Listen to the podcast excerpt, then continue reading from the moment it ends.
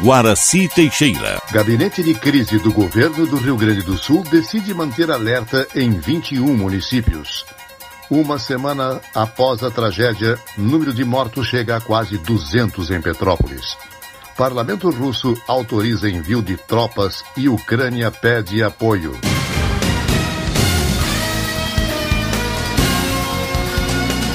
Estação da Notícia. Os deputados estaduais Jefferson Fernandes pelo PT e Juliana Brizola pelo PDT receberam ameaças por e-mail enviado pelo mesmo remetente.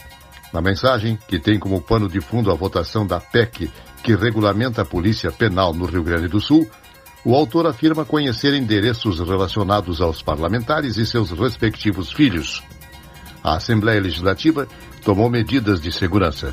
O vice-governador Ranulfo Vieira Júnior informou que pediu prioridade ao caso à chefe de polícia delegada Nadine Flor. A seca do Rio Grande do Sul. O município de São Borja vem sofrendo muitas consequências devido à forte estiagem que toma conta do estado. Desde o último domingo, São Borja, que faz fronteira com o Uruguai e a Argentina, vem sofrendo fortes incêndios que, segundo o prefeito Eduardo Bonotto, estão se alastrando pela cidade argentina de Santo Tomé. Nesta terça, o governo do estado criou o Fórum Permanente de Combate à Estiagem no Rio Grande do Sul. O órgão terá participação de sete secretarias, além de contar com a representação de entidades municipais e legislativo, visando a criação de políticas públicas. Já são 414 cidades em emergência devido à seca.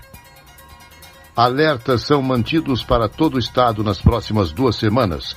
Repórter Marcelo Vaz. Como resultado da reunião do gabinete de crise nesta terça-feira, o governo do estado optou por manter pelas próximas duas semanas o quadro de alerta para todas as 21 regiões Covid do estado dentro do sistema 3As de monitoramento responsável pelo gerenciamento da pandemia no Rio Grande do Sul. Nas duas últimas semanas foi observado o declínio na velocidade de avanço da doença nas diversas regiões do estado. Porém, os patamares seguem ainda muito altos, podendo retomar uma trajetória de crescimento. Os técnicos consideraram para a manutenção do quadro quadro a probabilidade de aumento de circulação de pessoas por conta do carnaval e o retorno às aulas como fatores para que a tendência atual de queda lenta possa ser afetada. O Piratini ainda destaca que é preciso levar em conta que durante os feriados as instituições não mantêm a atualização habitual de dados, causando um descompasso entre indicadores e realidade por isso, os alertas vão ser mantidos pelos próximos 14 dias até que se tenha o resultado dos impactos causados pela alta circulação da população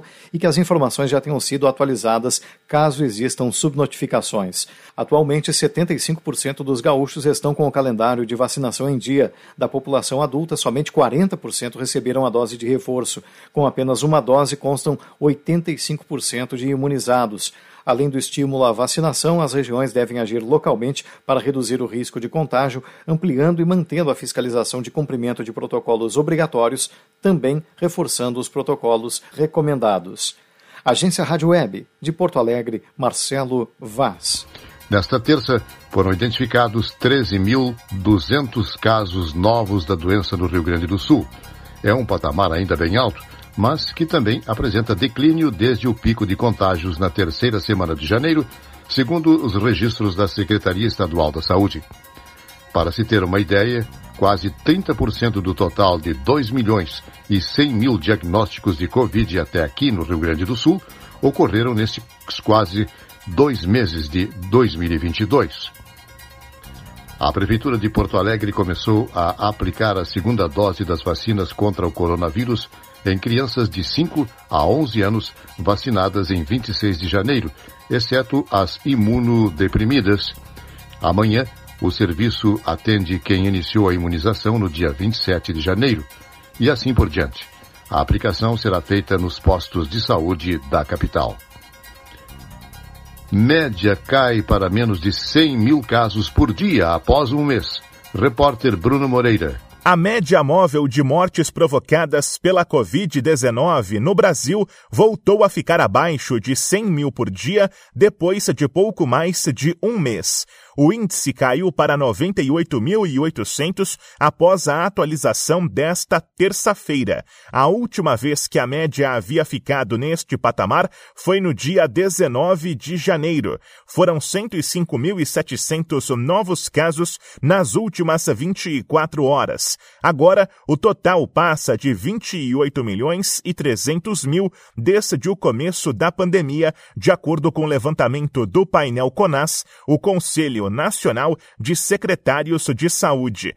A atualização desta terça também traz mais 816 mortes relacionadas à doença, que é praticamente o mesmo número da média móvel. O total de óbitos está em 645.420. A agência Rádio Web. Produção e reportagem Bruno Moreira. O Ministério da Saúde aplicou nesta terça-feira as primeiras doses da vacina contra a Covid-19 produzidas no Brasil. O imunizante é de fabricação AstraZeneca, mas é inteiramente produzido em solo brasileiro pela Fundação Oswaldo Cruz. Ao todo, a Fundação tem 550 mil doses prontas para entrega. O Ministério da Saúde aguarda o envio do primeiro lote para definir como será a distribuição para os estados e o Distrito Federal. Segundo o ministro da Saúde, Marcelo Queiroga, essa etapa representa liberdade em relação à produção da vacina com ingrediente farmacêutico nacional e uma aposta no fornecimento no complexo econômico e industrial da saúde.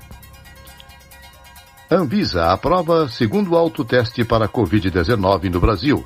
Repórter Igor Pereira. A Anvisa aprovou nesta quarta-feira o segundo autoteste para a Covid-19 no Brasil. O teste será fabricado no país e foi desenvolvido para coleta com cotonete no nariz e fornece o resultado em até 15 minutos. O autoteste é parecido com os testes rápidos de farmácias, mas pode ser feito pela própria pessoa que tem os sintomas em casa. O kit vem com o dispositivo de teste, filtro e o cotonete usado para coleta nasal, a mais comum. Segundo a Anvisa, é indicado realizar o autoteste entre o primeiro e o sétimo dia do início de sintomas como febre, tosse, dor de garganta, nariz escorrendo, dores de cabeça e no corpo. O primeiro registro de autoteste havia sido aprovado pela agência há uma semana. Agência Rádio Web com informações de Brasília, Igor Pereira.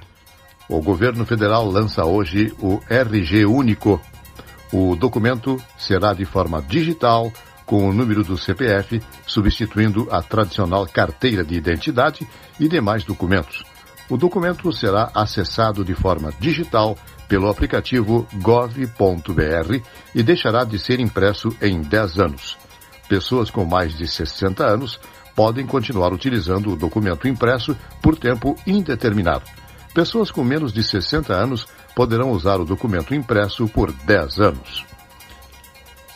Sem acordo, atrasa a lei que diminui impostos sobre os combustíveis.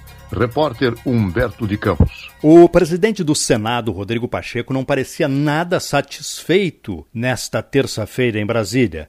Perguntado sobre um possível acordo para votar as propostas de redução nos preços dos combustíveis, ele foi evasivo, mas disse que, se for possível, a matéria pode ser votada ainda nesta quarta-feira. É o ideal que isso seja resolvido quanto antes, né? Mas, obviamente, é um assunto muito complexo, envolve diversos interesses de estados da federação, do governo federal e de arrecadação. É, portanto, não é um assunto simples e nós estamos na busca de consenso para poder votar. Ninguém quer deixar o assunto para depois do carnaval, mas Pacheco não escondeu essa possibilidade. Se eventualmente não conseguir fazer essa semana, imediatamente na próxima semana em que houver sessão do Senado, estará novamente na pauta. A necessidade de um acordo é para que os projetos não precisem ser modificados na Câmara e depois haja uma perda de tempo com o retorno ao Senado. Câmara e Senado que não querem passar a impressão de que não votam assuntos importantes em ano eleitoral, como explicou o próprio presidente da Câmara, Arthur Lira, ao chegar a Brasília nesta terça. A Câmara trabalhará normalmente em 22 para afastar este prognóstico de que o nosso mandato só é de três anos e meio. Ou seja, você se elege para quatro, só trabalha três e meio. Não, nós vamos trabalhar normalmente guardadas algumas dificuldades de logística no mês de agosto e setembro, onde nós vamos fazer o máximo de esforço concentrado, a Câmara trabalhará o resto dos meses. O presidente da Câmara disse também que ato da mesa determina retorno ao trabalho presencial na casa logo depois do Carnaval. Agência Rádio Web de Brasília, Humberto de Campos. A Câmara colocou em votação nesta quarta-feira, em sessão remota, o projeto de lei que legaliza os jogos de azar no Brasil. O presidente da Casa, Arthur Lira, disse que há uma grande resistência da bancada evangélica em aprovar essa pauta. A nova medida visa legalizar o jogo do bicho e os cassinos, criar fonte de empregos e destinar a renda arrecadada pelos estabelecimentos a programas do governo a fim de evitar lavagens de dinheiro e evasão de divisas. Os evangélicos alegam que a legalização desses jogos no Brasil pode provocar a destruição das famílias. Petrópolis tem 198 mortos e 89 desaparecidos em virtude da chuva. Repórter Cadu Macri. Petrópolis segue contabilizando os mortos em decorrência das fortes chuvas que atingiram a cidade na região serrana do Rio na semana passada. De acordo com as informações da Secretaria de Estado de Polícia Civil, o número de mortos chegou a 198, sendo 119 mulheres e 79 homens. Deste total, 37 são menores de idade. Às 7h40 da manhã desta quarta-feira, 181 vítimas foram identificadas, 170 liberadas para os funerais e as outras ainda aguardam que as famílias compareçam ao IML da cidade.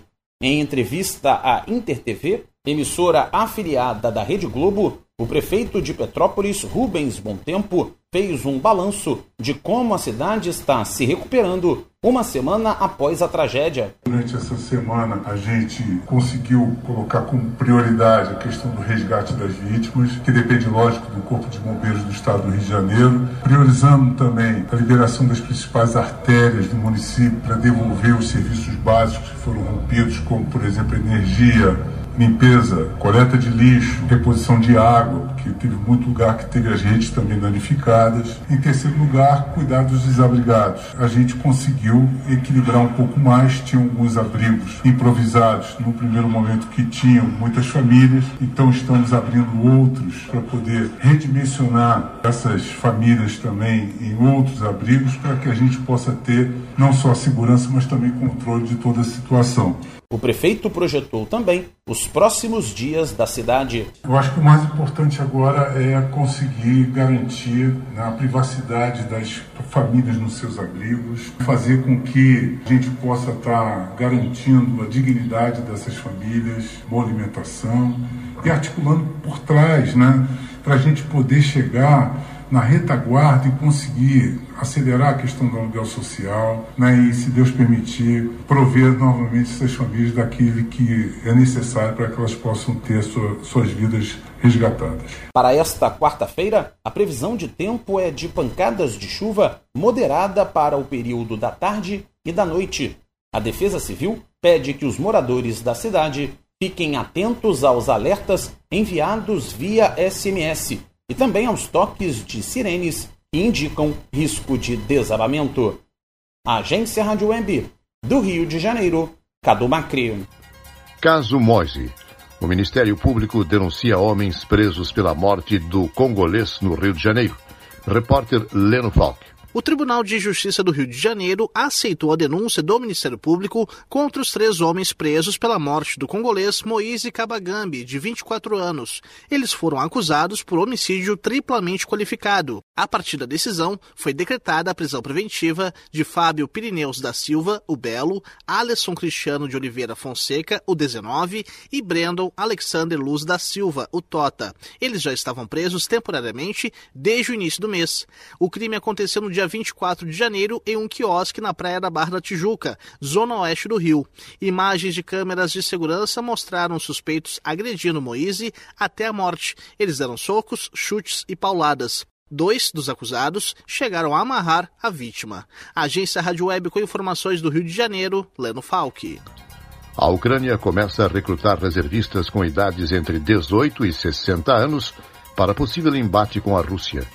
As autoridades ucranianas também pedem que seus cidadãos deixem o território russo. o Papa Francisco lamentou a situação, entre aspas, cada vez mais preocupante, entre os dois países e fez um apelo para que os líderes envolvidos na crise examinem suas consciências antes de tomar decisões que provoquem sofrimento. Parlamento russo autoriza envio de tropas e Ucrânia pede apoio.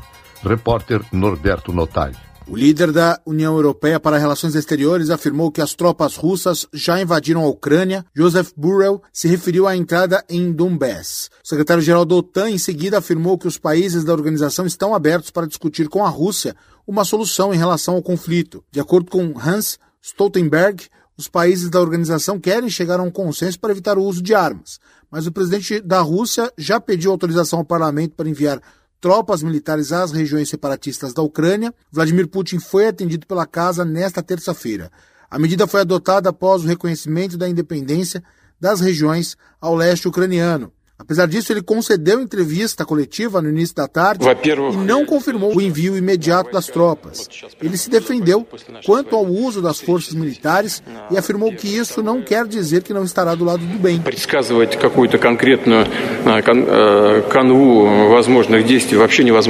Na opinião de Putin, o bem quer dizer condições de se defender. O presidente russo ainda informou que, se for necessário, vai fornecer ajuda militar a Donbass. Segundo ele, tudo que for acordado será cumprido. O ministro das Relações Exteriores da Ucrânia, Dmitry Kuleba, pediu que os países ocidentais intensifiquem o envio de armas para o país. De acordo com ele, o apoio do bloco vai colaborar com a resistência ao ataque russo. Muitos países já anunciaram sanções contra a Rússia após a decisão do presidente Putin. Agência Rádio Web com informações internacionais, Norberto Notari.